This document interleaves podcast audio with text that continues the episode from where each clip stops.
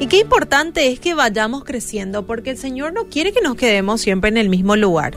Él quiere que cada día crezcamos, obviamente para bien.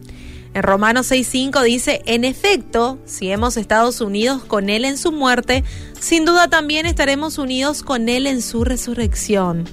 Y en este versículo eh, que te acabé de leer, se, se lee la palabra unidos, que en el original griego esta palabra se escribe putoi, que significa crecer en conjunto o plantar algo unido. Y esto se refiere a las plantas que han sido plantadas juntas y por consiguiente, obviamente, si fueron plantadas juntas, crecen juntas. Y me puse a imaginar esto, cuando recibimos la salvación, una semilla fue plantada en nuestro corazón, ¿verdad? Y esa semilla es Cristo. Y en ese momento se depositó en nosotros fe, y amor que antes no conocíamos. Y conforme a eso, regamos nuestro corazón o tierra fértil con comunión, consagración con el Señor y crecimos así conjuntamente con Cristo. Es como si un nuevo ser o un nuevo fruto está siendo formado en nuestra esencia y, y es obviamente la semilla de Cristo. Lo increíble y lo maravilloso es que a Dios no le interesa deshacerse, de quien vos sos, ¿sí? A Él no le interesa deshacerse de vos, sino que Él quiere encontrar en vos esa verdadera identidad en Cristo.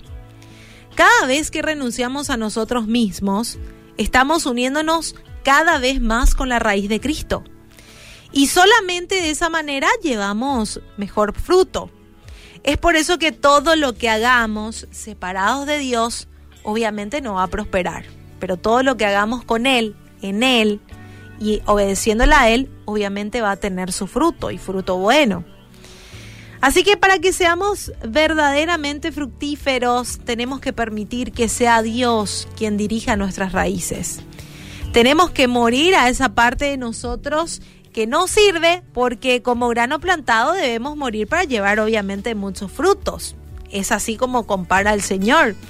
En Juan 12:24 dice, ciertamente les aseguro que si el grano de trigo no cae en tierra y muere, se queda solo, pero si muere produce mucho fruto. O sea que tenemos que morir a las cosas que, no vienen de Dios en nuestras vidas.